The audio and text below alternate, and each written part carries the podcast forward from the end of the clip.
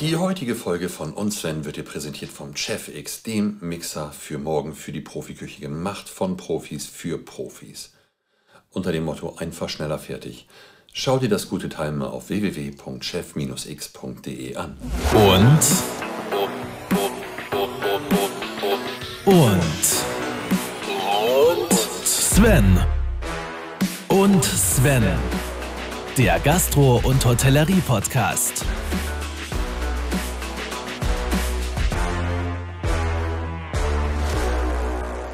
Moin Moin und herzlich willkommen hier bei uns Sven, deinem Gastro- und Hotellerie-Podcast. Mein Name ist Sven Lehnoff und für die Folge habe ich mich auf einem Sonntagvormittag mit Jochen Gauss getroffen und wir haben den Podcast mehr oder weniger aufs Band gehämmert oder genagelt. Es war ein sehr geiles Gespräch, hör einfach mal rein. Es lohnt sich definitiv. Ähm, ich wünsche dir viel Spaß dabei. Bist Jochen Gauss. Wirklich? Nein, ich hieß mal, äh, wie das so losging. 89, also ich bin Bäcker. Ich habe äh, Bäcker und Konditor gelernt. Früher, wie ich noch, noch mehr Profilneurose hatte, habe ich auf den Visitenkarten immer stehen gehabt, Konditor und Bäckermeister. Ich bin aber nur Konditorgeselle. Scheiß drauf, ich werde selbst Konditorgeselle auf dem Sterbebett abstreiten, weil ich da so ungeschickt bin. Ich kann aber alles, also weiß alles, kann mir auch alle Rezepte merken. Weiß nicht warum. Deswegen gibt es bei uns auch kein Rezeptbuch, weil die immer geklaut wurden. Da habe ich immer zu den Leuten gesagt, die ich entlassen habe, wisst ihr, warum ihr entlassen seid? Ne, warum? Weil ihr euch sieben Rezepte nicht merken könnt, ihr Vollidiot. Oh, so, das ist aber schon bestimmt 20 Jahre her. Wie gesagt, 1989 habe ich mich selbstständig gemacht. Jetzt, wieso bist du überhaupt Bäcker geworden? Ich wollte immer Bäcker werden. Ich wollte immer Bäcker werden. Ich wollte ganz kurz mal Schaffner werden, weil mein Großvater mütterlicherseits, der war sogenannter Wagenmeister bei der Bundesbahn. Da bin ich mal mitgefahren in so eine Lok. Alles verboten. Jetzt damals auch schon die krummen Dinger gedreht mit meinem Opa im Lok mitgefahren. Also nur so 100 Meter. Ja. Das fand ich natürlich toll. Da war ich sieben. So, und ab acht wollte ich dann Bäcker werden. Und in Jever, da gab es einen Bäcker Behrens. Und da konnte ich dann mal in, meinen, in den Sommerferien mal so zwei Tage helfen und der hat, das war sensationell. Warum? Das kann man, weil das dieser Geruch, dieses erstmal, dieses, du, du machst Mehl, das kannst du nicht anfassen, das rieselt durch die Hände. Dann machst du den Teig, dann kannst du da drin rumkneten. Dann musst du da irgendwelche Sachen beachten und dann kommt nachher dein Brötchen raus, dann kannst du die essen. Es geht ja gar nicht, es gibt doch nichts Besseres. Und die Selbstständigkeit krönt es dann noch, wenn du es dann verkaufst. Ne? Ja. Und so im Nachhinein. Deswegen finde ich das immer noch so geil. Meine Frau hat damals gesagt, meine zweite Frau, Betty, ist meine erste Auszubildende von 1988, hat beim Vorgänger angefangen zu lernen. Bei mir ausgelernt hat dann mal bei einer Innungsversammlung gesagt vor honorigen Meistern, sie hätte bei denen gar nichts gelernt, sondern alles bei mir. Da herrschte erstmal fünf Sekunden Totenstille. Tausend Jahre her. So, Betty ist die Einzige, die mich in der Bäckerei ersetzen kann, weil die versteht das von der Murmel her. Was der Winzer macht einmal im Jahr, alkoholische Gärung, machen wir jeden Tag. Romani Conti, Pinot Noir, ne? die Pulle 23.000, Amselfeder, Pinot Noir, beides in Gasflaschen, fast derselbe Breitengrad. So, was Ja. ist die Magie? Es ist die Magie, es ist die alkoholische Gärung, es sind die Summen der Kleinigkeiten, es ist nicht nur die Flasche, es ist nur der Korken und bei mir ist es nicht nur das Mehl, es ist das Salz ist der Hauptgeschmacksträger Nummer eins. Ich rede, ich rede ja immer vom Murray River, das mache ich jetzt nicht rein, weil du hast mir ja Salz mitgebracht von Thomas Müller, das weiß ich jetzt schon, dass wenn du das blind probierst, ist Murray River. Ich habe das alles durch. Das, probier das mal, das ist Ich einfach... kenn's, Jochen. Ich hab's selber zu Hause. So, Gastropack nein. 500 Gramm vom Bosfood. Also, Nein, aber ja, ich, ich kenne ja Gott sei Dank den Importeur Thomas Wieger, aber ist egal. So, Hauptgeschmacksträger ist Salz, dann kommt eine ganze Zeit lang gar nichts und was kommt dann? Nicht sagen, schon mal die Köche sagen, so mit Sauerteig. Dann sage ich immer, hast du auch einen Herd? Dann sagen die immer happy. Oder von City. Nein, oder Chefskulinar. Nein, pappalapapp. Also Hauptgeschmacksträger ist Salz, da kommt eine ganze Zeit lang gar nicht. Und dann kommen Röstbitterstoffe. Röstbitterstoffe eigentlich ganz einfach. Toastbrot, ungetoastet und getoastet. Selten.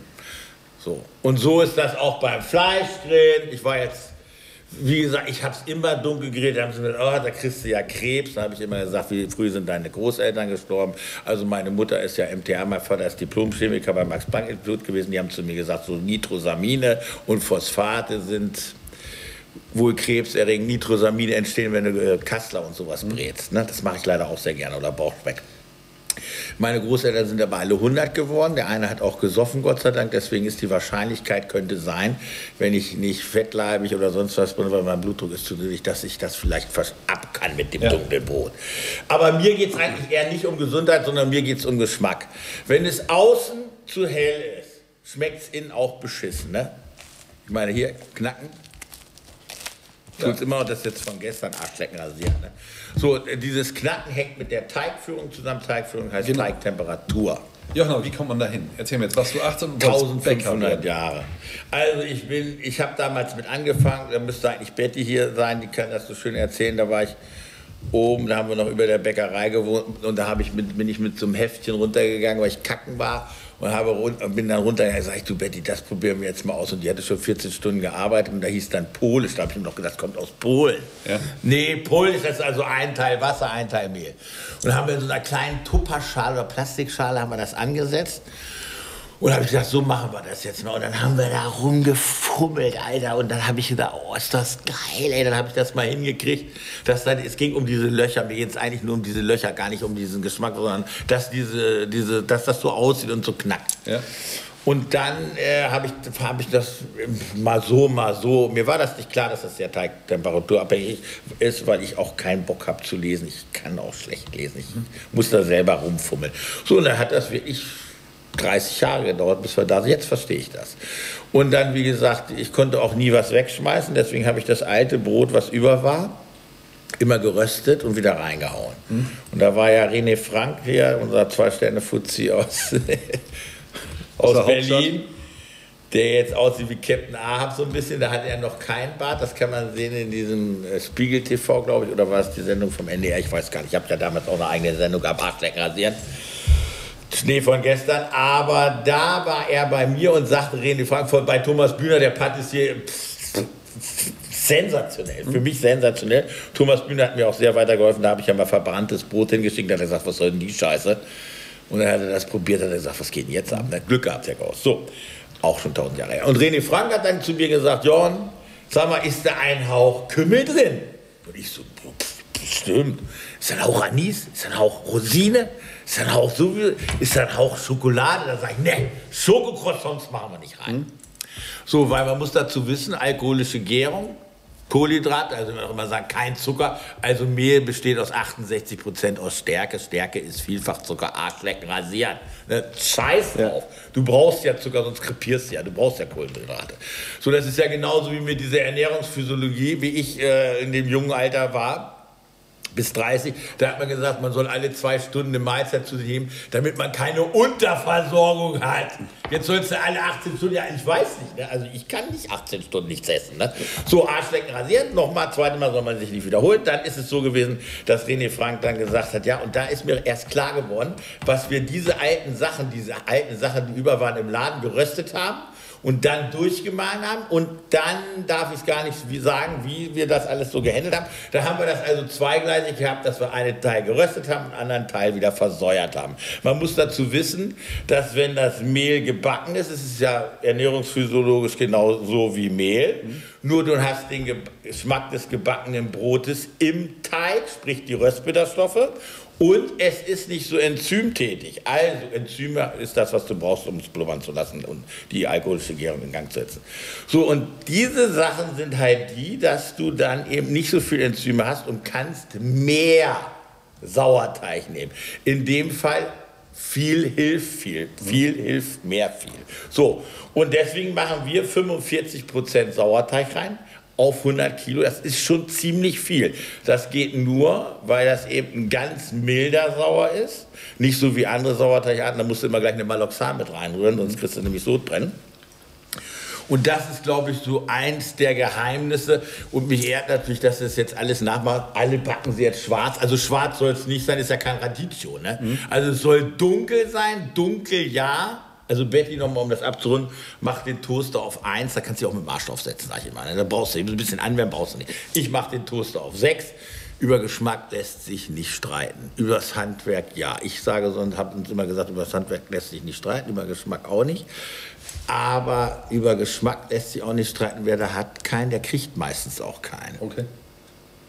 Es ist scheiße, aber es ist so. Du hast natürlich schon, kannst schon gerade in der jetzigen Zeit echt sparen. Ne? Nicht mit dem scheiß Gas den Ofen nicht vorheizt und sowas Behindertes. Ich muss erstmal den Ofen ausmachen. Fällt mir gerade ein. Mensch, da war Nach gar noch 35 Stunden vorheizen. Ach, ja. So, und äh, ja, warte.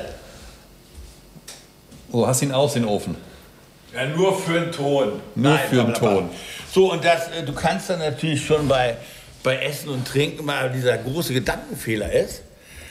Du hast beim Essen und Trinken einen Sofortgenuss und wenn du dich damit auskennst, musst du nicht irgendwo hinfliegen und Thrombose hast du dabei, weil du dir First Class nicht leisten kannst, sondern du kannst diesen Genuss zu Hause haben, weil du mittlerweile durch Bose Food oder durch Otto Gourmet oder durch dich, du kriegst eben diese Lebensmittel, die du vorher gar nicht bekommen hast, kriegst du jetzt schon an den Start. Wir reden jetzt von Endstufe. Ne? Ja.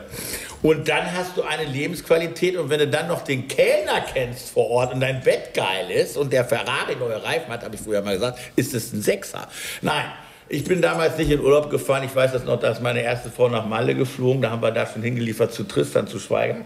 Da habe ich gesagt, ich fliege doch nicht nach Malle. Da kenne ich den Kellner nicht, da sind die Straßen scheiße und das Bett ist zu kurz Ja. war mir gar nicht klar, was das für ein weiser Spruch war. Und da kannte ich mich aber noch nicht so aus mit den Lebensmitteln. Das Schlimme ist halt so, wenn du dich mit den Lebensmitteln, also was ich vorhin schon sagte, du musst dieses Murray River musst du nicht jetzt zum Kartoffeln kochen nehmen, ne? Musst du nicht, aber kannst du. Ja, kann, ja, weißt du, das ist jetzt Perlen vor die Säue, Ja. sag ich mal. Also das schmecke ich nicht raus und ich kann sehr gut Weine degustieren. Ich habe es vorhin gesagt, mit Hans-Peter Wodertz bei Mr. Wu 5 von 5 zufälligerweise erraten. Ja. Zufälligerweise. Lass das Wort zufällig weg.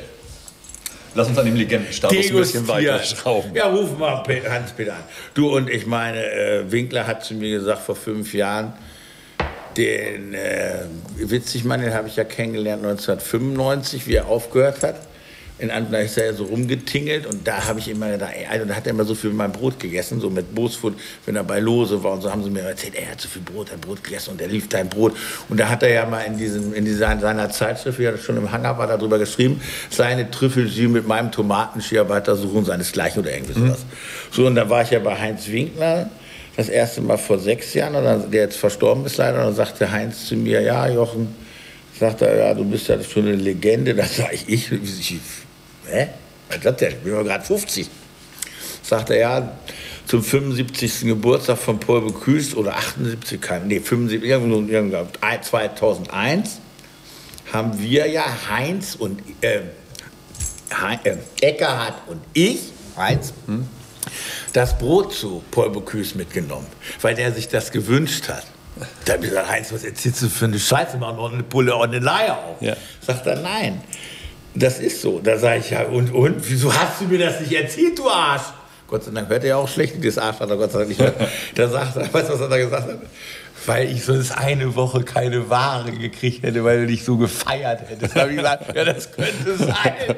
So, und das sind natürlich so Geschichten, äh, das ist unfassbar. Und da diese ganze, diese durch die Sternegastronomie durchgehen, das hat mir Herr Lose, also nicht durchs Durchgehen, sondern die Tür aufgemacht hat mir Lose, muss man so sagen. Thomas Bühner etc. etc. Ich kannte die alle, Fritz Schilling, weil ich dort eben, äh, wie es ein Sonntagsbackverbot war, immer im Wochenende essen gegangen bin und kannte mich aber noch nicht aus. Ne? Und so und lose, wie ich dann das erste Mal pleite gegangen bin, 2002, da hat Christian Lose mir die Tür aufgemacht, lass das mal mit deinen scheiß Filialen sein, denk dir mal was aus. Da sag ich, was soll ich mir denn ausdenken?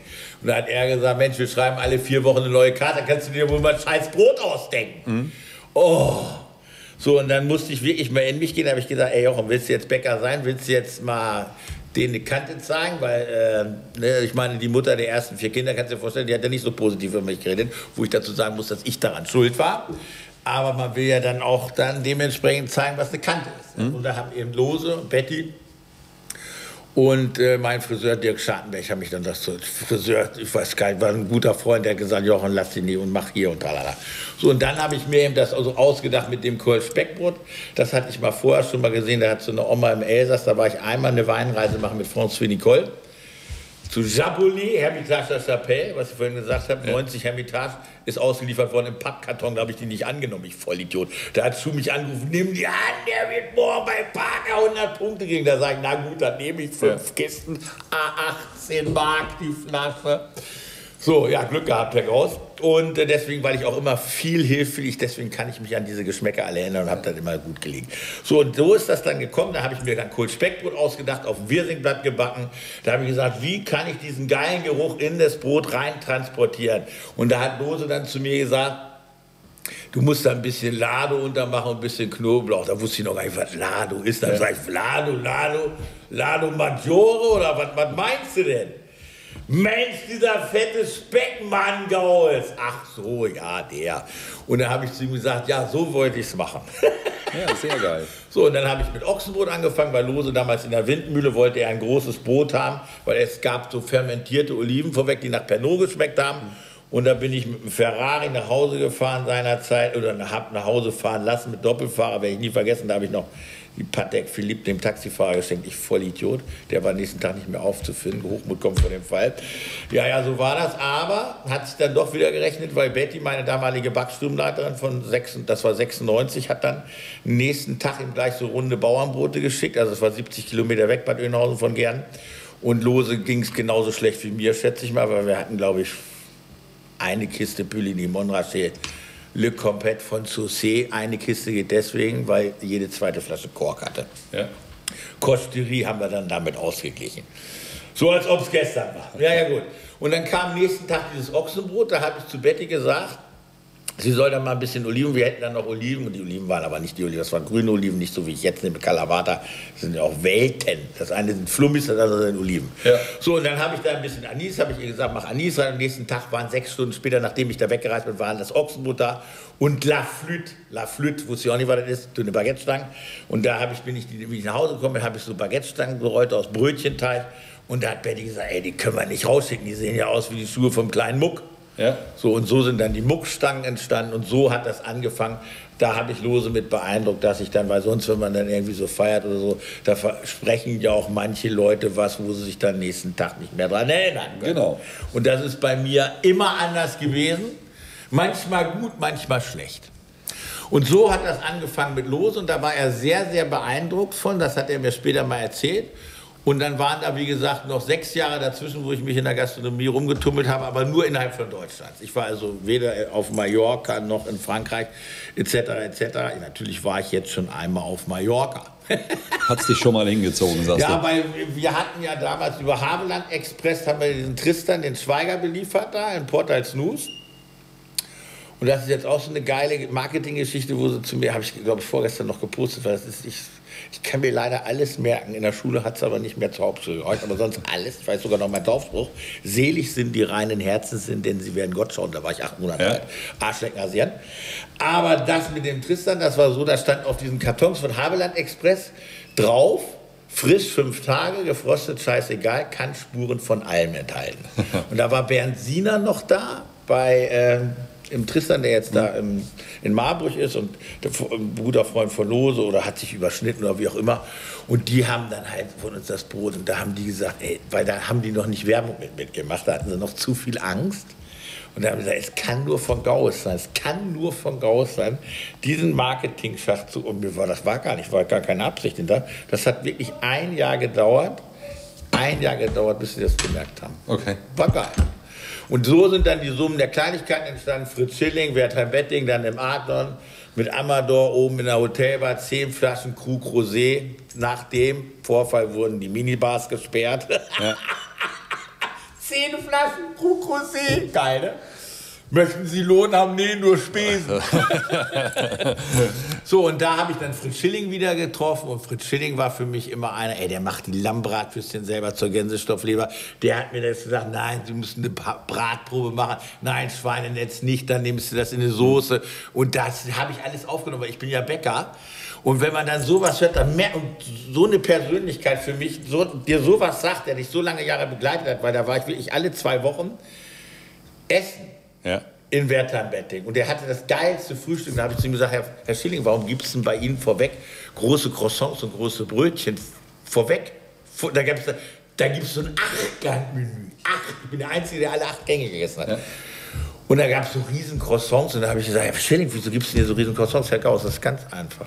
Wenn Sie zu Hause oder in Frankreich bei Ihrem ortsansässigen Bäcker sind und Sie kaufen ein Croissant, dann sollen Sie dieses Croissant nicht nur vom Geschmack, sondern auch von der Größe nämlich vergleichen mit unseren. Und dann sollen Sie entscheiden, ob das wirklich gut ist oder nicht. Es ist gut. Und es gibt keine Mini-Croissants. Warum nicht, Herr Gauss? Weil dann das Inhalt-Krusten-Verhältnis nicht stimmt. Und nach zwei Jahren habe ich mir das ausgedacht, das hat nie Herr Schilling gesagt, sondern ich. Und das bleibt natürlich für ewig leuchtet ein. Mini-Croissants. Ist klar. Scheiße. Und alle sagen, oh, es ist toll, die kleinen Croissants. Hat nichts mit dem Croissant zu tun. Und wenn du diese Gedankengänge vom Koch hörst, was Backwaren angeht, ne, ey, Alter, dann bleibt es in Erinnerung. So, und so habe ich eben ganz, ganz viele kennengelernt, ob es Thomas Bühner ist oder Heinz Winkler oder alle diese honorigen Persönlichkeiten oder auch Wohlfahrt da bin ich mal bei Wohlfahrt, da hat er mal zu mir gesagt, Herr Gauss, wir unter, nee, Frau, darf ich Ihnen mal meine Frau vorstellen? Da habe ich gesagt, Herr Wohlfahrt, die dürfen Sie mir Ihre Frau vorstellen. Kommt sie her. Da denkt man nicht, dass es seine Frau ist, aber was denkt man sich? Ne? Ja. Bei mir sagen sie auch, denkt man nicht, dass Betty ist. Und dann sagt sie so, Herr Gauss, wir unterhalten uns jeden Tag über Sie. Da sage ich, um Gottes Willen. da wusste ich aber nicht, dass er sich jeden Tag Brot bestellt. Ja, ja. Das ist natürlich schon geil. Ne? Das ist super. Und so sind dann diese Summen der Kleinigkeiten entstanden. Und jetzt ist es wirklich so, dass ich so lange dabei bin. Ich meine, ich bin natürlich auch immer durch die Presse gegangen, durch dick und dünn. Bundespräsidialamt ist ein Sechser. Vor allen Dingen, dass ich da seit letztem Jahr wieder liefere. Da haben sie schon zu mir gesagt, ich darf nicht sein der Lieferant des Bundespräsidenten, sondern Bundespräsidialamt.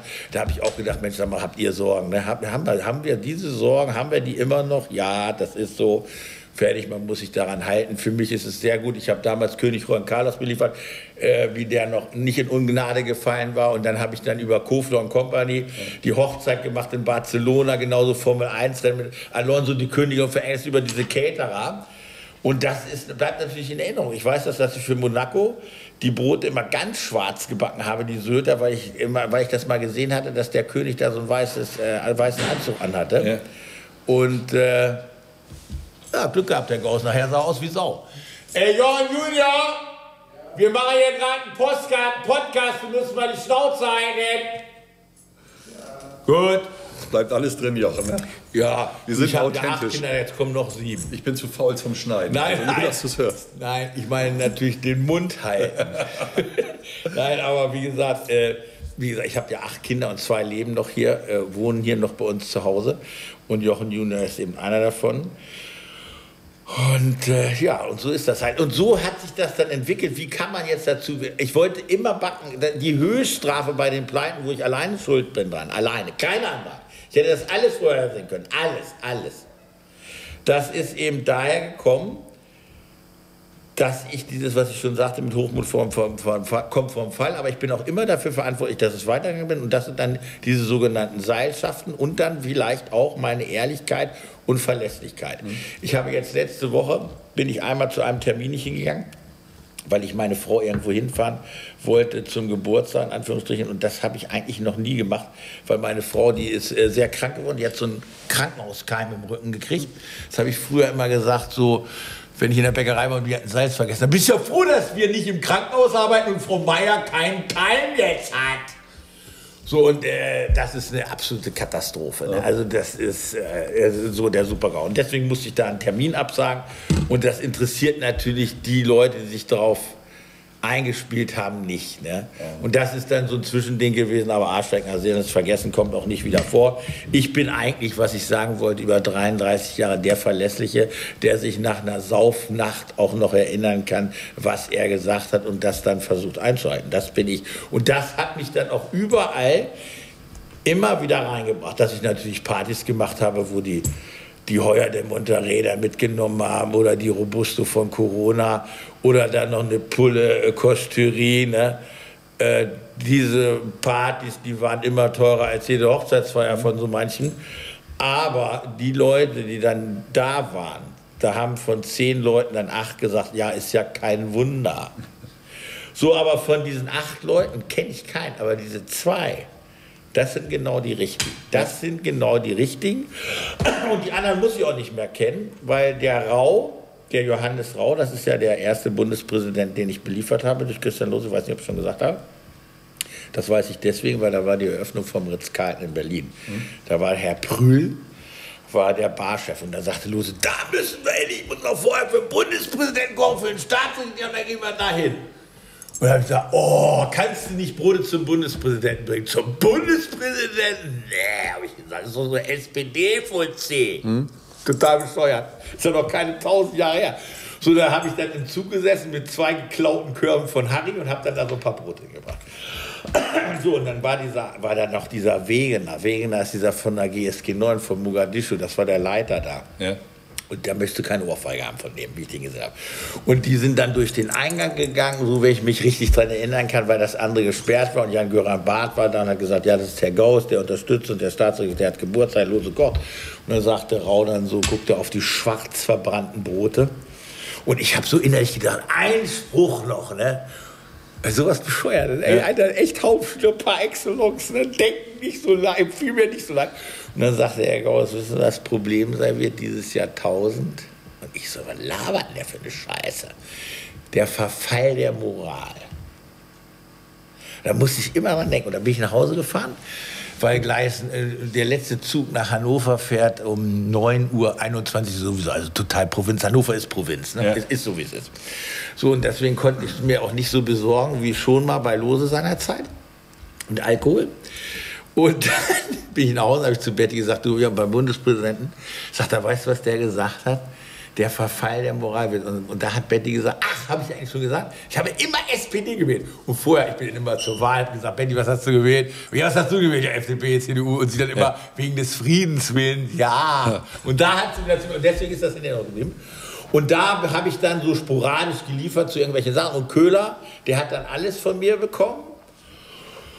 Und das war natürlich ein Sechser, ey, die Staatsgäste, ey, wir mussten aufs Rollfeld fahren wie König Horkon oder wie der da hieß, aus Norwegen. Mhm. Da, obwohl diese Anschläge schon war, haben die das Auto, weil der hat aufs Brot gewartet und Hartmut, der Fahrer, hatte die Ochsenbrote in blaue Müllsäcke gepackt. Und jetzt pass auf, fährt dahin, gleich die rein und hat dann gesagt, weil ich wusste, wer das ist, ey, der König muss doch zahlen. da hat er die Brote nicht rausgegeben. So, und da haben die natürlich drüber gequatscht. Ey, der Fahrer von Gaues, der hat den nicht, der hat denen die Brote nicht gegeben, der hat das Bar kassiert.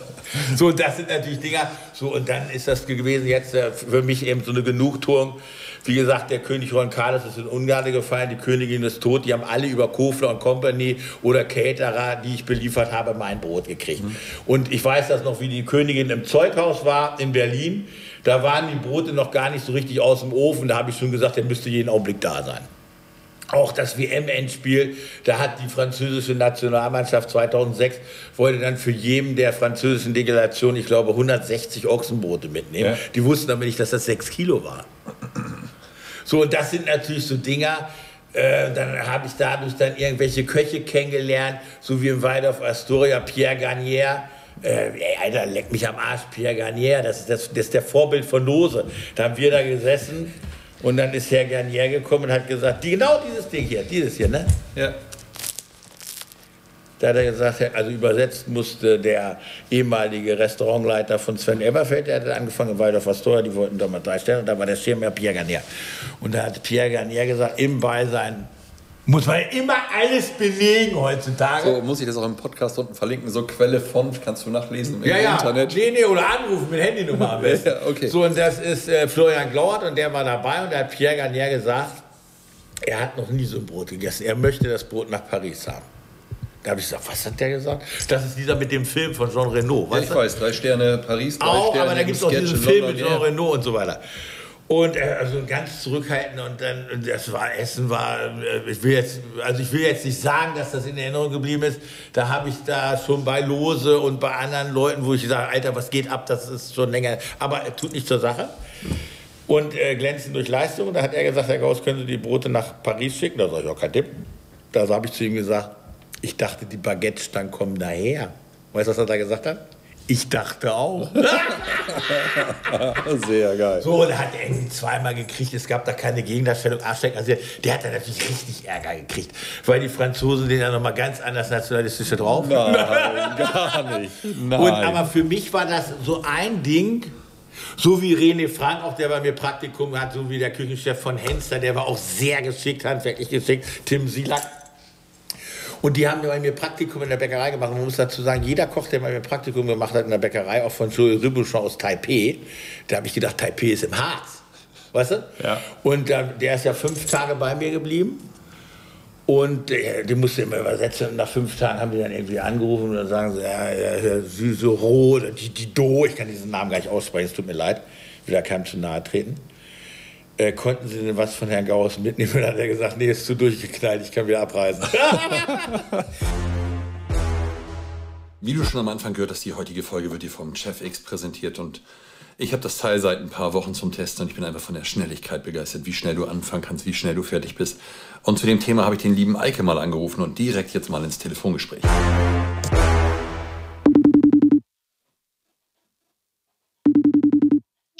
Moin Sven. Moin, moin Eike, wie geht es dir? Hervorragend. Und selbst? Ach, ich kann nicht klagen, ne? Ich habe wieder spannende Sachen herausgefunden. Ich bin begeistert. Ja, lass es mich hören. Ich bin also, gespannt. So schnell, ne? Also begeistert. Also dieses, die, der Chef X, ne, oder die Chef X, so schnell wie du damit am Start bist, arbeiten kannst, das ist phänomenal. Also du hast ja, ja. das Gefühl, das ist eine Rakete. Ja, du hast halt wenig drumherum, was dich behindert im Start deiner Arbeit. Du hast ein Gerät, was du quasi nur in die Steckdose steckst, auf den On-Knopf drückst und loslegen kannst. Und ja. das auch mit voller Leistung. Das ist mega. Also du hast nicht mehr irgendwie so zwei Stunden, bis du einen Deckel aufkriegst. Du kannst einfach anfangen. Du brauchst nicht mehr warten, bis der Touchscreen irgendwie einsatzbar ist. Du kannst drehen, starten, Gas geben. Also ich bin echt fasziniert.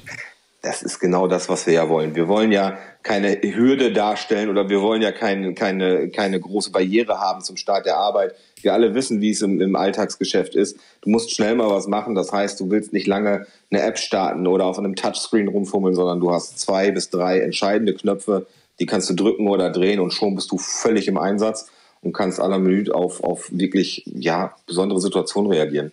Also du siehst halt richtig, oder ich merke halt richtig, dass halt richtig Brain reingegangen ist in das Gerät und irgendwie das Ding für die Profiküche entwickelt worden ist, weil du hast halt auch nicht mehr irgendwie, du hast Handschuhe an oder fettige Hände, touch genau. zehnmal auf dem Deckel drauf rum oder auf dem Touchscreen, der Deckel sitzt genau so ist es. halt, das ist halt mega geil. Wir haben uns in der Entwicklung einfach gesagt, es gibt ganz viele tolle Geräte, aber was braucht der Profi denn wirklich? Und haben uns mit insgesamt fast zwölf Köchen zusammengesetzt und haben gesagt, sagt uns doch mal, was ihr braucht. Hm. Und anhand dessen haben wir erstmal einen, einen groben Rahmen abgesteckt und haben dann gesagt, okay, ihr braucht das, wir geben von unserer Seite noch Qualität und wirklich viel Power mit dazu. Und äh, somit hast du ein Gerät, was auf die Bedürfnisse zugeschnitten ist und zusätzlich einfach noch eine wahnsinnige Kraft und Unterstützung liefert. Also genau das richtige Profi für die Profiküche. Definitiv, auf jeden Fall. Macht immer Spaß und äh, du hast einfach den enormen Vorteil, ähm, dass das Gerät durch, durch die Einfachheit auch wirklich für jeden geeignet ist. Du musst im, im, im stressigen Geschäft niemandem lange erklären oder eine Bedienungsanleitung dazu geben. Du hast ein Short-User-Manual bei uns dabei. Das ist gewachst, das heißt, das kannst du in die Küche klemmen, das kannst du abwaschen danach.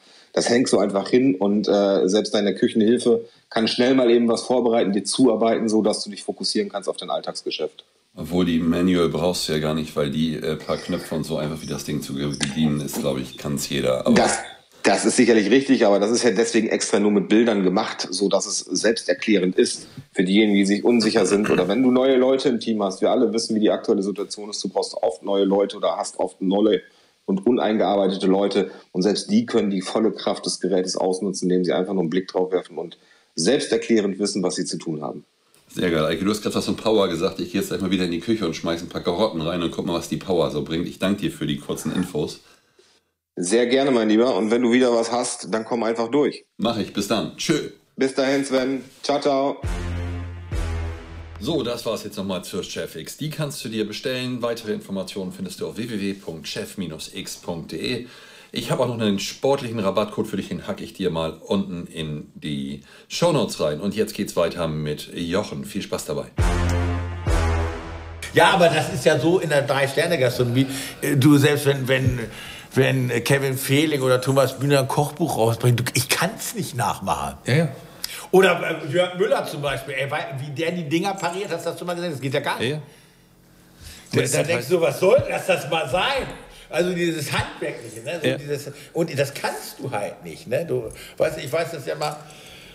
Ah nee, das darf ich nicht sagen. Oder das ist natürlich noch ein geiles Ding. Ich war. ja, komm, hau raus. Ja, ich war da mal Äh, wir sagen aber keine Namen. Wir waren hier in so einem ortsansässigen Restaurant in, Berlin, in Hamburg. Mit B fängt das an. Und der Besitzer ist Herr M. Und dort gab es so Tatar handgeschnitten. Mhm.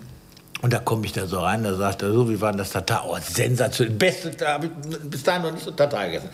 Da sage ich, Alter, ja, wir schneiden das Tatar von Hand. Da sage ich, ja, ich kaufe das immer bei, bei E und mach das dann rein, ich schneide das nicht von Hand. Macht ihr denn auch Julien? Nee, Julien hat frei. da sage ich, Julien hat frei und Mise am Platz? Den kennen wir nicht. Und dann zog mich Onkel M am, nein, ich weiß nicht mehr genau, wie es war, auf jeden Fall musste ich dann die Küche verlassen. die war dann aber irgendwie zwei Wochen später, war dann diese Person nicht mehr da. Aber ey, Alter, ich kann in Französisch nur eigentlich sagen, Mouton, Petrus, Latour, Lafayette, Cheval Blanc, Aubryon, Margot. Und dann Saint-Jacques, da habe ich schon Schwierigkeiten vor Gras und dann hört es auf. Also deswegen der Dame sei, oder Herrn sei verziehen.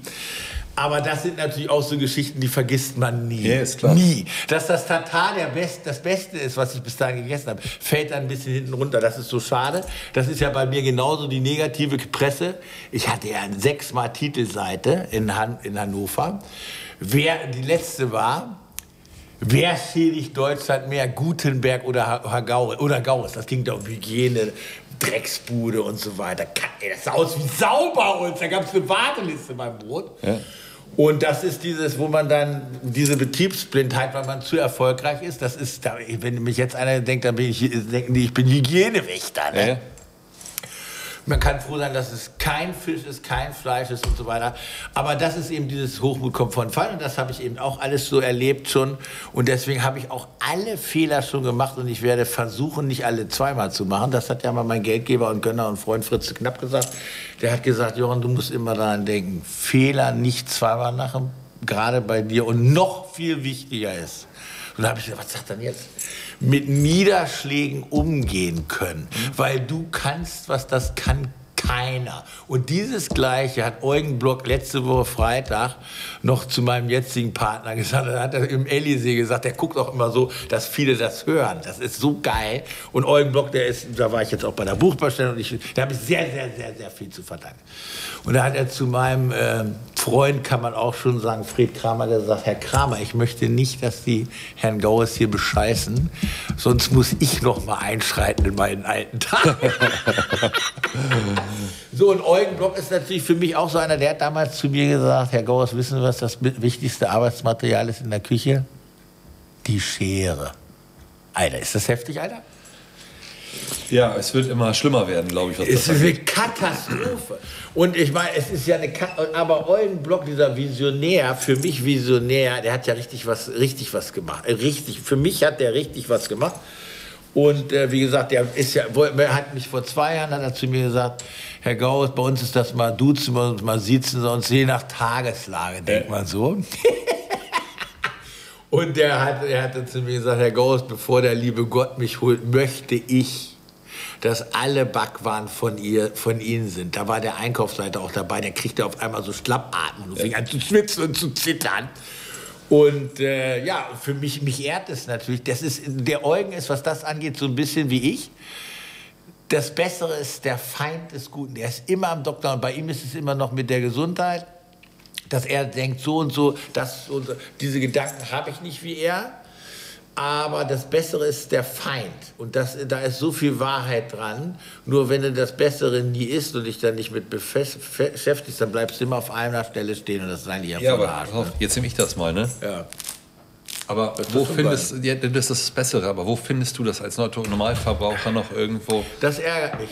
Genau, das Bei ist das Problem. Das, das ärgert mich, dass es nicht für alle verfügbar ist. Wie gesagt, dieses Hochmut war damals, es gab eine, eine Warteliste, wer das bekommt. Und äh, jetzt sind wir, wie gesagt, bei der Bacchus. Das ist so ein Bäcker, der ist in Strauchen gekommen, wie der Besitzer ausgeschieden ist. So könnte man ja fast parallel sehen. Nein. Und äh, das ist bei Heinz Breuer. Und die haben diese Struktur. Da sind die älteren Mitarbeiter und die haben die Kapazitäten. Da bin ich jetzt mit meinem Sohn Wir reden jetzt von jetzt, von vor drei Wochen. Da habe ich angefangen, habe mir das angeguckt, habe mir, das, hab mir einen Überblick verschafft. Die Maschinen sind genau die, die ich brauche. Die paar verfickten Maschinen, die müssen die besten sein. Die müssen genauso sein, wie ich es kenne. Sonst geht es nicht. Die Maschine ist auch eine Zutat. Der Ofen ist auch eine Zutat.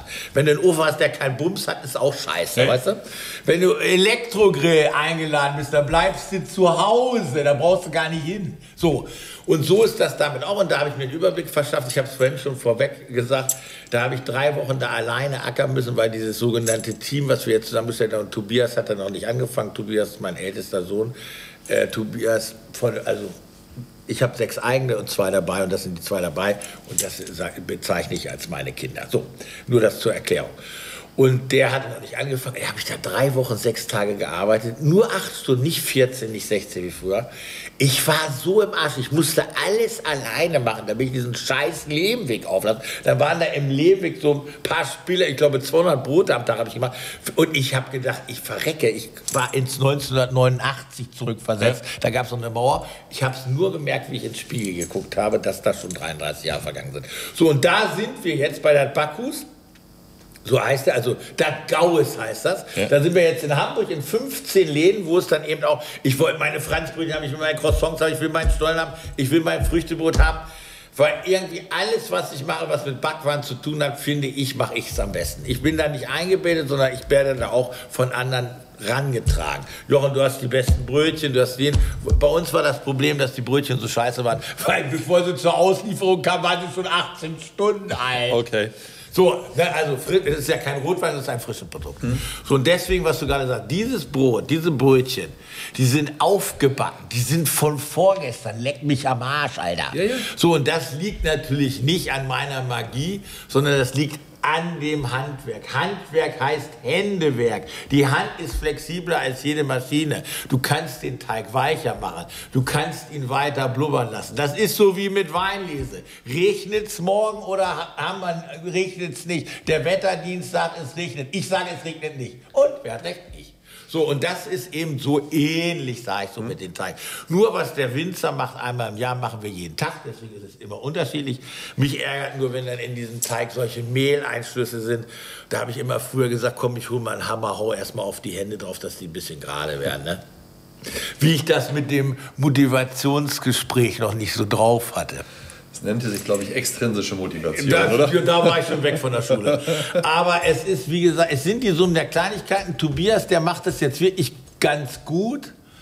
Also ganz gut meine ich äh, wie kein anderer. Mhm. Und man muss wirklich sagen, es ist Äpfel und Birnen, was wir machen. Aber wir vergleichen das dann, wir sagen nicht Obst, sondern wir vergleichen es mit Zitrusfrüchte. Und mich ehrt das natürlich, dass es jetzt alle nachmachen gefühlt ortsansässige Bäcker, alle backen sie jetzt dunkler, ne? Die sollen nur sagen, wer es erfunden hat. Hm. Also ich bin kein Ägypter, die haben es ja angeblich erfunden. Aber ich meine jetzt die letzten 30 Jahre noch mal so. Ich weiß das noch, wie ich damals bei meinem Onkel in der Bäckerei gearbeitet habe. Der hat dann immer so Sachen schon dazu gekauft so fertig mit und hat gesagt, Jochen, das müssen, da haben wir eine größere Vielfalt. Aber der hat Baguettebrötchen gemacht, die hat er selber gemacht und da weiß ich noch als Kind, als Achtjähriger, wie geil die waren. Mhm. Vielleicht ist das ein Grund gewesen, warum ich nie mit diesen Fertigmehl angefangen habe. Und diese Vielfalt erhöhen. Ey, von den Bäckern, die damals das beim Bäckerkegeln gesagt haben, ne? Ja, und du musst da, da gucken, die Laugen dazu kaufen von meinem, die Croissants von da. Da sagt, die gibt's doch bald bei Edeka. Da sagt, das mache ich doch nie, da bin ich doch bescheuert. Ach, du musst noch viel lernen, ja, das glaube ich auch. Von denen hat nie einer wie ich immer zwei Ferraris gefahren und Romani Conti gesoffen und hat die Kisten zu Hause im Keller und mochte die nicht. Die sind alle pleite, weil sie wirtschaftlich aufs falsche Pferd gesetzt haben. So, und das soll jetzt nämlich nicht rehabilitieren. Aber das ist auch eine Sache. Weniger ist mehr. Ey, Alter, wir haben mit Stollen sieben verfickte Teige. Ich habe jetzt bei der Bacchus in 15 Läden zwei Teige. Hm? Ciabatta, aus Ciabatta mache ich Tomate, Olive, Walnuss, Finchgauer. Das meine ich als positiv. Ich muss das nicht färben mit Sepia oder dreieckig machen oder dann zum Mond und innen drin auseinander und so ein Scheiß. Ne? Da habe ich ganz andere Sorgen, sondern es muss den Charakter des Brotes halten, das Tomaten-Ciabatta. Da muss das Ciabatta nicht besser schmecken als die Tomate. Das habe ich übrigens Marco Müller geklaut, Tomaten-Ciabatta. Das weiß er aber auch. der hatte damals im Wurzen besser, der hat das Brot besser geschmeckt als die Tomaten.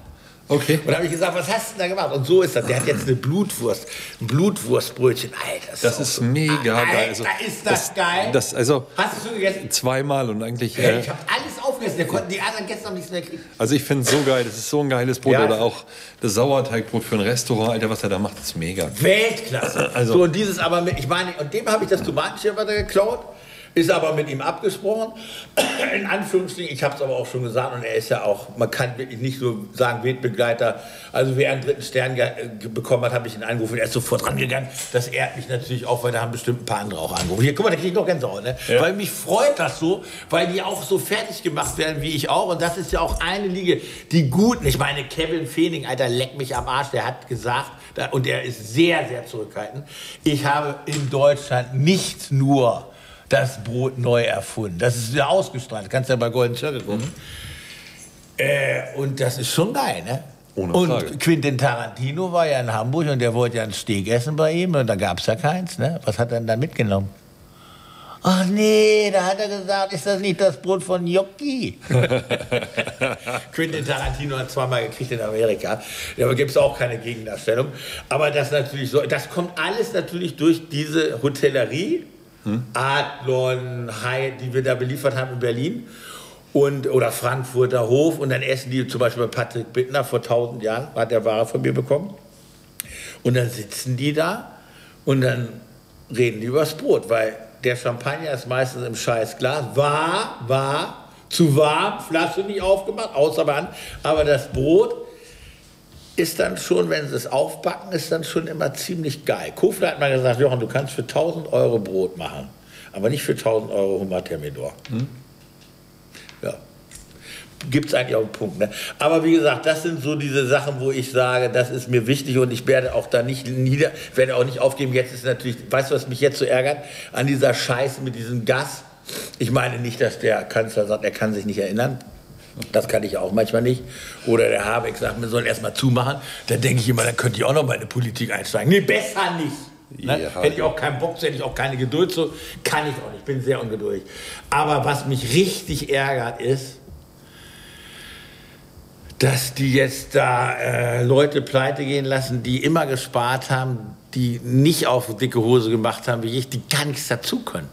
Und das ist so, wo ich sage, Mann, Mann, Mann, Mann, weißt du? Ja, verstehe ich. Das ist richtig scheiße. Finde ich richtig scheiße. Ja, bin ich bei dir, komplett. Du, ich war ja am 9. Dezember noch in der russischen Botschaft eingeladen als verdiente Person. Das müssen wir ja rausschneiden. Nee, ich war da. Ich schneid gar nichts Nein, raus. ich sage, ich war in der russischen Botschaft Ja. eingeladen. Da hat mein Geschäftspartner noch gesagt, Jochen, das stimmt nicht, du kommst da nicht rein, du musst erst gesteckt werden. Ich nicht. Ja. Da haben die mich abgeholt. Da war ich da einer von 100 Personen. Da war so ein Weihnachtskonzert. Ich habe noch niemals so eine Musik gehört. Und ich habe auch noch niemals gesehen, dass so viele Leute so viel saufen können wie ich. Und ich sage dir, die waren alle, keiner wusste was von dieser Eskalation. Also hatte ich das Gefühl, das sind alle Schauspieler. Und mir hat das sehr gut da gefallen. Und dann drei Monate später ist eine ganz andere Welt. Ja, krass. Ne? Eine ganz andere Welt. Und das ist natürlich richtig scheiße. Ne? Ja. Aber wenn du nichts rausschneidest, weißt du, was auch so, so eine schöne geile Doppelmoral ist? Weißt du, wem, wem eigentlich Tui gehört? Erzähl. Den Russen. Ich weiß, 49 Prozent oder sowas, ne? Nee, angeblich 31. Olga Manilionova haben sie noch mal geändert auf eine Frau, weil das wohl sympathischer macht. Nein, aber ich meine, und das ist diese, weißt du, da sagen sie, wir machen Boykott beim Gas, damit ich meinen Pool nicht mehr beheizen darf, hier, den ich hier habe, ne? Und eine Nachzahlung von zigtausend Euro, was mein, mein Freund und Geschäftspartner zahlen muss, weil ich gar nicht das Geld verdiene. Aber im Urlaub fliegen sie alle noch. Ja, klar. Mit demselben Verein. Und da denke ich so, ey, was hat der Rau gesagt? Was hat der gesagt? Herr Gauers, der Verfall der Moral wird unser Problem. Und das Ach, dann, mich dann, an. dann können wir jetzt über, den, über das Naja, reden, was in zehn ist ja Tagen passiert. Dann sind wir gleich beim Fußball und auch wieder gleich bei der Doppelmoral.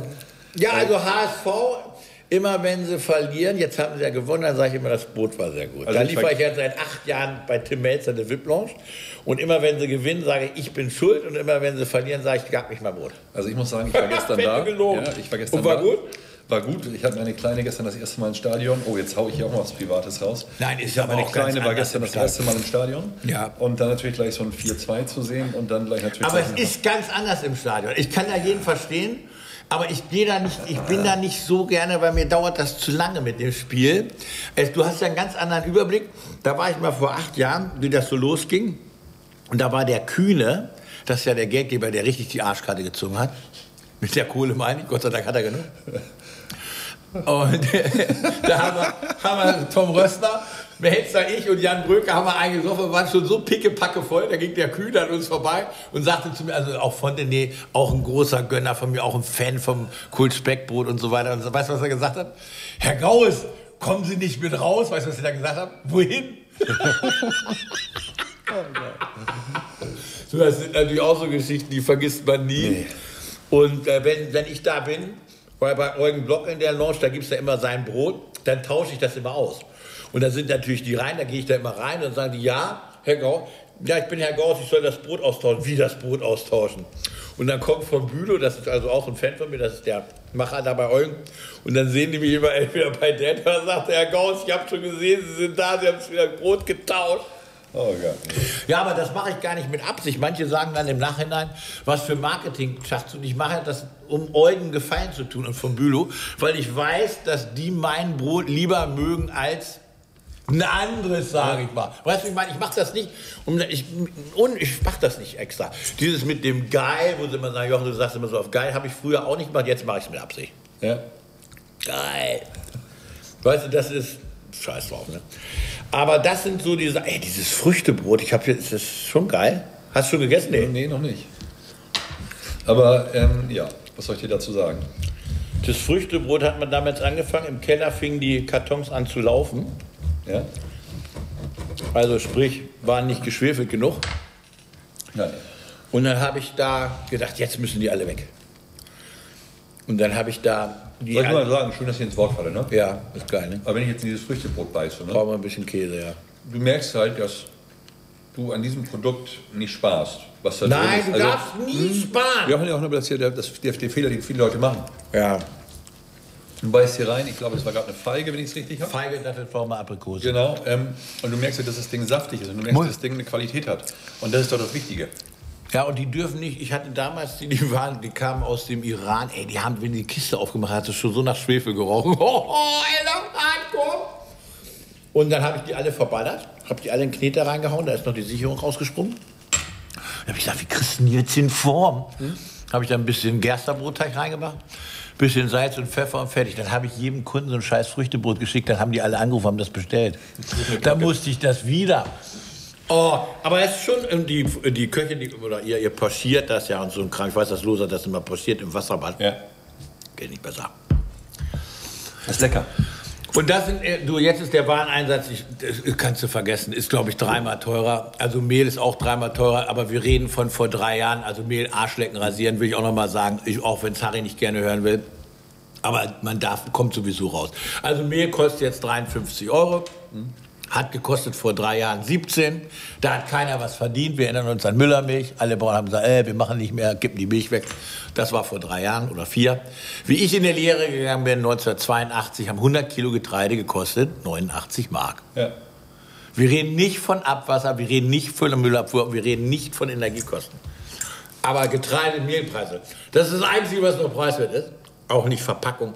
Also Verpackung, ist abartig alles teuer. Aber hier bei Feigen, Dattel, Pflaumen, Aprikose haben die Pflaumen 1,99 kostet das Kilo jetzt 9 Euro. Ja. Das ist mal eine Ansage, ne? Ja, aber ist aber geil, ne? Ja, aber, fünf, was- ja. aber fünfmal teurer ist schon heftig. Ja, klar ist das heftig, aber was willst du machen? Also, Du kannst nichts machen. friss oder stirb, so, oder wie wir das so schön Aber wie gesagt, du kannst, also du kannst auch dieses Früchtebrot, kann man auch, braucht man auch nicht jeden Tag. Aber mal finde ich es geil. Ich finde, dass dieses Brot, das muss preiswert sein. Wir nehmen, glaube ich, jetzt für ein Kilo 12 Euro. Das ist schon abartig viel. Aber wenn du das jetzt umrechnest, dass so ein scheiß Bier 03480 kostet, Aber, aber Jochen, ist es geschenkt. Aber jetzt sag ich mal so, wenn ich von einem, von einem Sylter eine Scheibe esse, ne? ist anders, gar nicht. Dann bin ich, dann habe ich ein anderes Sättigungs, dann habe ich ein anderes du, ich muss das gar nicht bewerben. Ich muss das, was du gesagt hast, wir sind jetzt in der glücklichen Lage, dass wir jetzt fast alle Kunden beliefern können. Aber ich werde niemals und habe auch noch niemals solche Stempelkarten oder Gewinnspiele oder so eine Scheiße gemacht, weißt du? Weil das nämlich gar nicht passt, das ist nämlich von Arsch, Ja, ja. finde ich. Kaufen Sie 10, kriegen Sie 20. Ja, ja. So, nein, die können, weißt du, was das Angebot ist? Dass sie was kriegen. Jetzt sagen sie, oh, die arrogante Sau. Nein, nein, Pierre Garnier hat gesagt. Nein, Der Kreis schließt Du, ich meine, ich meine, nein, ich lebe ja noch. Ja. Ich lebe ja noch. Ich bin jetzt 56 Jahre alt. Na, das ist schon ein ganz schön alter Sack. Äh, weil ich weiß, dass ich damals mit nicht zu meinen Großeltern gefahren bin, weil die immer von Krankheiten geredet haben etc. Habe ich vor zwei Jahren zu meiner Mutter gesagt, Mama, wie alt war ich eigentlich da? Ich, wie alt waren Oma und Opa da? Ich glaube, so alt wie du jetzt. Nein! Also, es ist ganz normal.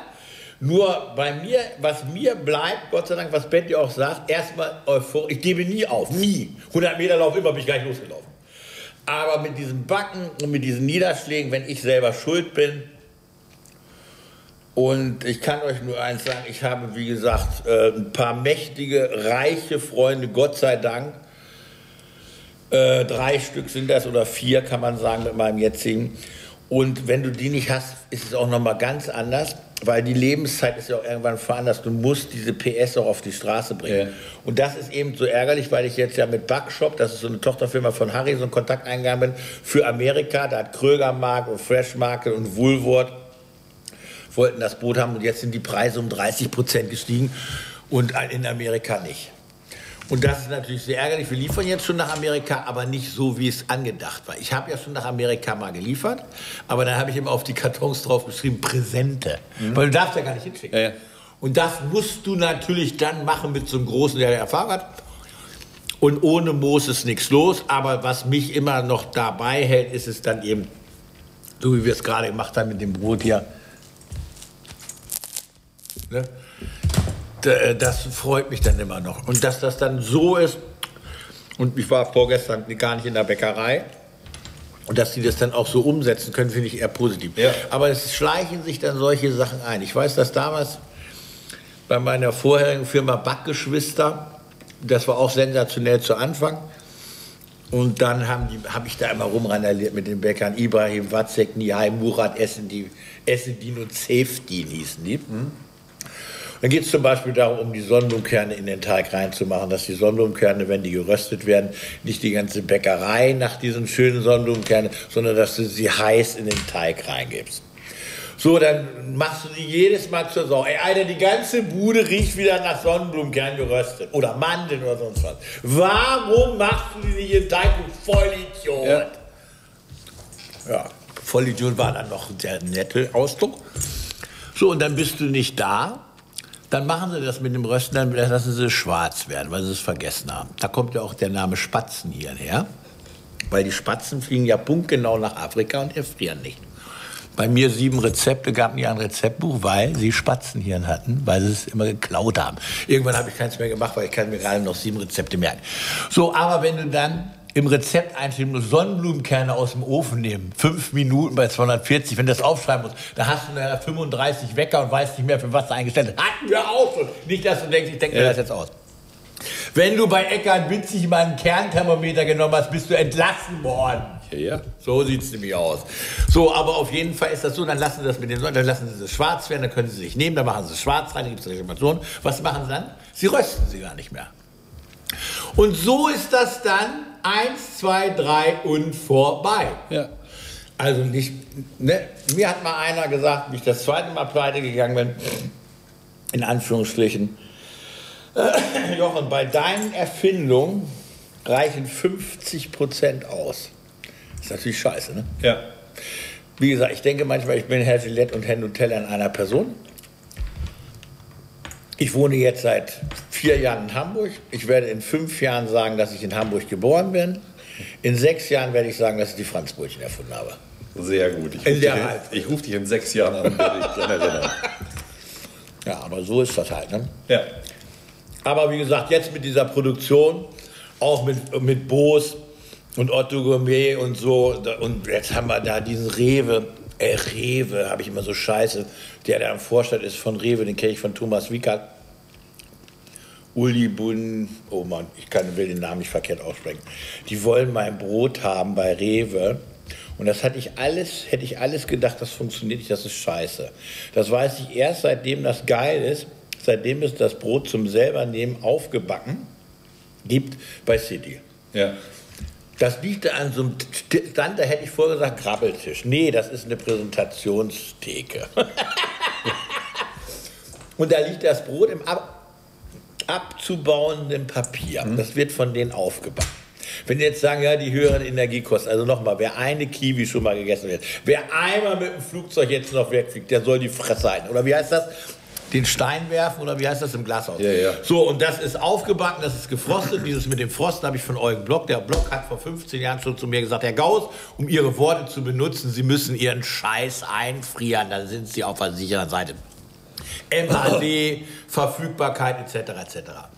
Von Energiekosten wollen wir mal verdrängen. So, und da wird das Brot aufgebacken. Und weißt du, was da die Reklamation war bei- auf Instagram? Das soll das beste Brot der Welt sein. Das ist ja noch warm am Samstag. Du blöde Kuh, da machst du einen Frost da.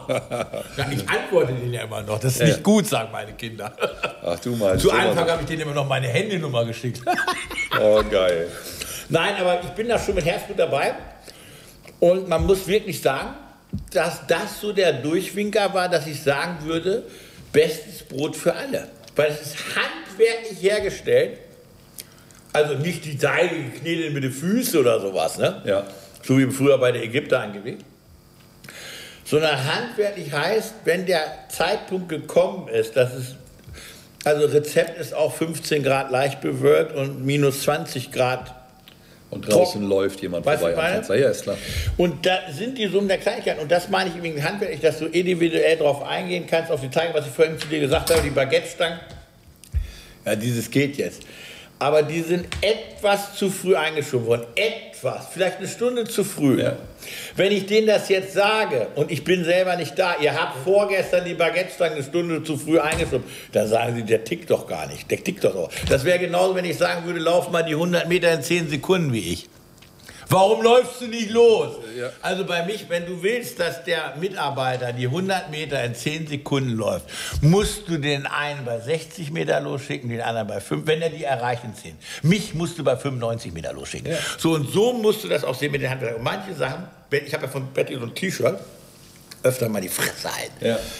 Und da ist auch ganz viel dran. Das fällt mir sehr schwer. Sehr schwer. Äh, fällt mir sehr schwer zu glauben. Ja, nee, nicht. Das ist tatsächlich so. Weil es ist. Hast du eigentlich das Olivenöl schon probiert? Nee. Das musst du nochmal machen. Weil Komm, ich nehme hier aus dem Brötchenstück. Oder so. Ist derselbe Teig wie Baguette. Ja, scheiße. Zu dunkel. Und dieses jetzt Olivenöl, ne? ja, ja. Dieses Olivenöl, das ist so ein sensationelles preis leistung also es kommt aus Kreta, nicht aus Italien. Die Olivenöl, wenn die sagen aus Italien, ich glaube, ich weiß gar nicht, ob Italien überhaupt so groß ist, weißt du? Und das finde ich richtig geil. Das ist lecker. Ja. Und da gibt es auch so viel Scheiße. Wie gesagt, ich esse Oliven erst seit acht Jahren oder sieben Jahren, weil vorher habe ich nur Flummis gekriegt. Flummis! Das ist ja so wie mit den Trüffeln auch. Da finde ich ja so sensationell mit Ralf Bus, mit denen, da höre ich ja diesen, hast, du- hast du das schon mal gehört, diesen Podcast mit denen? Ja. Was, das ist auch geil, ne? Mit diesem Salz? Ja. Scheiße. So, und das, ich höre das ja sehr, sehr gerne, weil ich da auch immer noch gerne dazu lerne. Ne? Weil im, im 100-Meter-Lauf brauche ich nicht mehr. Ne? Und Maschsee-Laufen damals habe ich nie geschafft, so alles Leben. Aber mit dem Essen, dass ich mich da besser auskenne und dass ich das dann auch ummünze fürs Brot, dass ich nochmal sage, ach, ich mache vielleicht das und so weiter. Weil es ist ja jetzt so, jetzt soll ich ja da Repräsentant sein. Ich mache das jetzt, die haben da so zum Beispiel jetzt bei der Backus, haben die auch so Showbäckerei in der Rindermarkthalle. Was jetzt äh, letzte Woche sein sollte, wo ich nicht hingegangen bin, wo ich eine Woche vorher nicht hingegangen bin. Oh, hab ich gedacht, Gott, oh Gott. Das ist diese Geschichte da. Ja. Und äh, wo ich jetzt das einmal die Woche machen will und will dann diese Präsenz haben. Weil Betty sagt immer, wenn ich im Lehmweg bin, da sagt sie, oh, quatsch die doch nicht alle zu, Mann. Das ist ja unangenehm. Hm? Da habe ich gesagt, nein, hier bin ich. Und dann sind immer welche dabei, so als ob ich denen Zehner gegeben habe, die das geil finden. So Moritz Bleibtreu, der wohnte ja gegenüber. Und dann war ja diese Maske und Betty saß im Auto wegen ihrem Rückenscheiß und so. Und da sagt Betty, komme ich raus, sag ich so, Betty, Betty, hier, die finden den so geil. Moritz ja. Bleibtreu ist hier, der kauft sie ein. Was soll die Scheiße jetzt schon wieder? Soll ich deswegen aussteigen? Auch kurze Zündschnur wie ich, ne? Ja. Noch ein bisschen anders. So, und dann bin ich zum Auto, ja, dann nicht, ne? So, dann bin ich zum Auto und dann ist er raus. Das Auto war auf der anderen Straßenseite.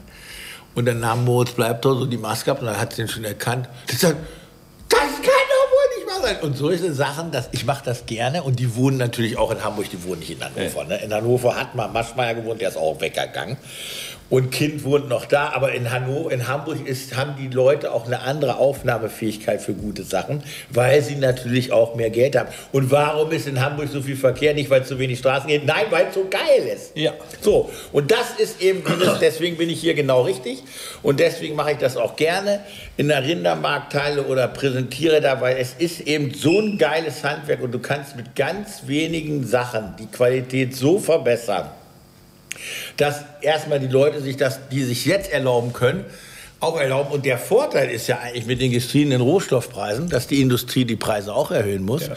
und die Leute vielleicht zum Handwerksbäcker zurückgehen, weil die Hand, ne, weißt du, die Mitarbeiter haben nicht das Dreifache gekriegt. Ja, ist klar. Leider. Ja, so ist die Geschichte. So, Jochen, Haken dran für heute, oder was? Wir haben eine Stunde voll. Eine Stunde erst nicht, dann machen wir noch mal. Ja, komm. Wolltest du den Kastner noch schlagen? Was der, Kastner hat, der, der Kastner hat fast drei Stunden gehabt. Kastner? Georgie, ja. Lebt er noch? Ja. Kastner, ja. Den, der, der Nachfolger von Kastner, der hieß Garçon Müller. Der hat mich damals bei Behrens am Kai reingebracht, mhm. bei Holger Behrens. Ja. Und da habe ich mich damals schon gewundert. Der hatte so eine Halle, da lagen diese riesigen Thunfische. Wir reden von 1993. Oder 94? Ja, sowas. Also tausend Jahre her gefühlt. Und da habe ich gedacht, Alter, was macht denn der mit dem ganzen Fisch, wenn der das nicht verkauft? Ja, scheiße, scheiße gelaufen. Und das war, der hat mir äh, Holger Behrens vorgestellt, der hat da gerade aufgemacht. Und da habe ich dann schon äh, Traube Thunbach und so ein paar Kunden beliefert. Und da, Alter, und Sven Elber, ich meine, musst dir mal vorstellen, Kevin Feeling vom ersten bis zum dritten Stern, Sven Elberfeld vom ersten bis zum dritten Stern. Da habe ich auch immer gekämpft, weil die wollten natürlich auch nicht uns groß. Und hier, die ist ja auch ein Politikum, dann hat man manchmal das Gefühl. Und dann ist es gekippt, wie Jürgen Dulase geschrieben hat, auch in der FAZ, mit Thomas Platt dann auch danach, aber Dulase als erstes, der hat ja geschrieben, dieses, dass man eine Woche nicht zur Arbeit geht, weil ich ja. mich so gefeiert habe, weißt du, mit Winkler. Da hat Dulase geschrieben 2,8, das war so richtig der Durchwinker, 27.11.2,8. Oder 2,9, 2,8, 2,7, ich weiß nicht, irgendwann, 15, 20, er hatte geschrieben, aus dem, der, der Gegenheld, gegen Geschmacksirritation. Der Einzige, der gegenhält gegen Geschmacksirritation. Aus dem beschaulichen Ledeburg Hannover, der Sachen hat, die noch nicht erfunden sind, ja. heißt Jochen Gauss. Der Gegenhält gegen Geschmacksirritation. Du und du Lase kann ja auch manche Leute dann schon zerquetschen, ne? Ja, ja. So, dann habe ich noch Thomas Platt. Wer mich überhaupt nicht abkonnte, war Wolfram Siebeck. Der hat zu mir gesagt, Herr Gauss, wenn Sie in die Zeitschrift Zeit kommen, dann schicken Sie mir noch mal Brot, aber nicht so schwarz. Und da war ich drauf und dran und da hat Benny gesagt, du schickst doch wohl dem Arsch nicht noch mal was Helles hin. Und dann war ich irgendwie zwei Wochen später in der FAZ und dann hat er gesagt, Herr Gauss, können Sie mal was schicken? Da habe ich gesagt, wer sind Sie denn? und dann stand ich dann im Feinschmecker drin. Im Feinschmecker war ich ja dreimal. Das war damals auch noch anders mit dieser Zeitung. Feinschmecker, jetzt ist ja mit diesem Podcast, finde ich auch viel angenehmer zu hören als zu lesen, weil lesen fällt mir echt schwer, nicht nur wegen meiner schlechten Augen. Und äh, das muss man wirklich sagen, das war dann auch immer so ein i-Töpfchen. Rainer Sass hat immer zu mir gesagt, ist auch einer der Galionsfiguren mit Tim Melzer und Jan Brücker die, und Tom Rössner nicht zu vergessen. Tom Rössner Betriebsleiter, kennst du ja auch von, von Bullerei die da schon die Tür und Cornelia Poletto natürlich, ich darf bloß keinen vergessen. Oh Mann, Mann, Mann. Cornelia Poletto ist schon äh, sehr, sehr existenziell für mich gewesen. Und da muss man einfach sagen, das sind auch da die Summen der Kleinigkeiten. Das hat sich dann so, das, man kann das nicht er, ermessen. Ich habe da Gott sei Dank immer dann meinem Gefühl auch gehorcht, dass ich dann auch instinktiv vielleicht das Richtige gemacht habe. Ich meine jetzt nicht bei der Steuer und mich mit den Anlegen, mit den Ämtern, Alter, die sind vom Amt zu mir gekommen und haben zu mir gesagt, Herr Gauss, wir, da war einer, wir nehmen Ihnen einen Ferrari noch ab. Hm? Und da habe ich gesagt, Ferrari abnehmen? Naja, wegen, ne? wir machen also. Und dann äh, habe ich natürlich Anwalt wegen Befangenheit, ne? kam neuer. Drei Monate später kam wieder einer, sagte, Herr Gauss, haben Sie einen Ferrari noch? Ja, ja, klar. Ja, den nehmen wir Ihnen noch ab. So, und dann bin ich nach Hause mit dem Ferrari, bin mit dem Zwölfzylinder zurück, habe das Lenkrad eingeschlagen und habe es mal richtig rauchen lassen. Und dann gehen alle Fenster auf die Karre. 512M, die sind dann doch noch mal mit Sportauspuff ein bisschen lauter. Und äh, dann ist er so rausgekommen und die anderen 15 Leute vom Amt, die mich da Maß nehmen wollten, wegen Großfresse Gauss und die Schrankwand, haben sie ja geschafft, bin ja pleite gegangen, das war ein Grund dabei. Aber weißt du, was ich zu ihm gesagt habe? Ey, du Penner, ich hab zwei Ferraris. Ja, ja. War verkehrt. In der Situation ziemlich lustig. Aber das war verkehrt und das ist ja eben dieses mit den Fehler einmal machen. Du kommst eigentlich, eigentlich können die diese Leute leiten, weil die es gar nicht verstanden haben, aber schuld ist man selber man darf diese Sachen nicht machen, weil es einfach verkehrt war. Mhm. Weil die Leute auch ein anderes Empfinden haben für alles. Und das ist ja, und da ist es eben so mit Cornelia Poletto, die hat zum Beispiel zur Presse damals gesagt, ja, ja, Jochen ist so eine Drecksau. Hä, wie?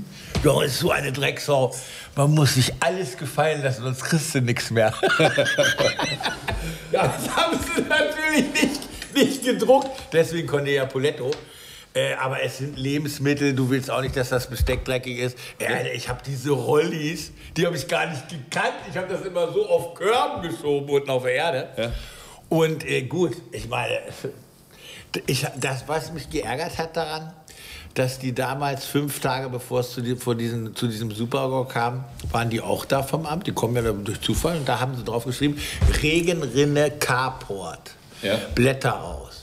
Eine Beanstandung. Fünf Tage später irgendwie 80. Was war der Super-GAU? Ja, alles. Da war eine Strohdecke drin, da war Asbest im Ofen. Wie sie den abgebaut haben, bin ich nicht hingegangen. Oh, Nein, weißt du, wie ich meine? Ja. Und das sind so die, also in diesem Ofen war immer Asbest drin in den Platten, nur werde ich dann, dann bin ich nicht hingegangen. Ja, ich komm nicht. Macht ihr das, Mamatzek? Ibrahim, oh, mal hinter. Fass mal mit an. Nein. Und das ist eben dieses, wo ich äh, sah, dass diese Fehler, das will ich auch nicht normal machen. Man hat auch im Alter jetzt, also ich fahre kein Riesenrad mehr, fand ich früher geil. Ich fahr, bin Motorrad gefahren, brauche ich nicht mehr. Ich gehe nicht gern auf eine Leiter. Ich habe Angst um meine Kinder. Man verändert sich schon im Alter. Ja. Also, dass man vorsichtiger wird und alles. Und ich kann das auch nicht ab.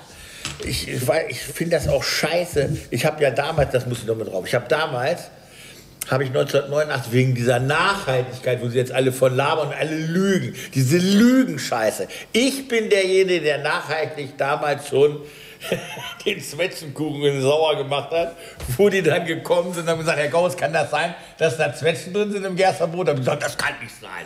Also Zwetschgenkuchen darfst du nicht reinmachen und Karotten auch nicht. Und deswegen hatte ich dann immer Schweine. Ich hatte ab 1989 immer zwei Schweine. Die ersten beiden hießen Bertha und Anton und die letzten hießen auch Bertha und Anton. Dreimal habe ich das gemacht. Dreimal. Und die werden dann ja nur zehn Monate alt. Das geht da um diese Rauschigkeit. Die, die, man soll lieber Sau nehmen oder kastriert, bla bla bla. Und Bertha ist dann rauschig geworden, konnten wir sie nicht mehr schlachten. Wir reden davon bei meinen Schwiegereltern, wo wir selber misten mussten. Ich glaube, ich habe die ersten vier Wochen gemistet, dann habe ich es abgegeben an meine Schwiegermutter. Ja. Hardcore anstrengend. Und dann haben die gehorcht natürlich nachher auch so, Bertha! Und dann sind die so gekommen, so, so wie jetzt mit diesen kleinen, was jetzt wieder Mode ist. Nee, das hatte ich schon 1989, aber in groß. Und weißt du, wie groß die nachher waren? 200 Kilo. So, und dann sind die zwei Jahre alt geworden. Und dann haben wir die selber noch geschlachtet, weiß ich noch. Da musste ich die, das Bein so bewegen, dass das Blut rauskommt für die Blutwurst. Das ist eine Ackerei, diese Hausschlachten, die gab es ja. da noch. Und das war alles so wabbelig und fett, weißt du warum?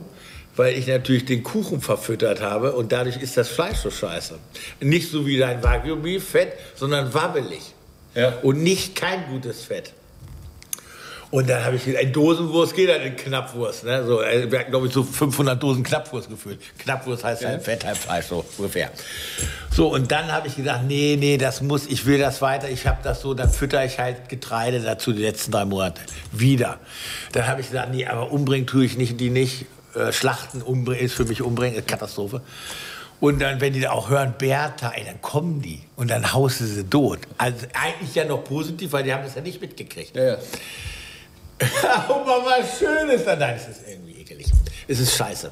So, auf jeden Fall äh, haben wir die nächsten dann im Pferdeanhänger zu Eisenacher gebracht, diese Fleischerei, die die selber geschlachtet haben, war wegen der Bäckerei. So, und dann gab es dann diese Elektrozangen, wieder zwei Jahre, waren dann vier Jahre um war dann 93 oder 94. Und dann war die hinten im Hänger, ist die schon so hoch. Ein Riesenvieh, ne? Riesengroß. Und dann haben wir das da rein und der hat immer samstags geschlachtet, Eisen nachher. Oh.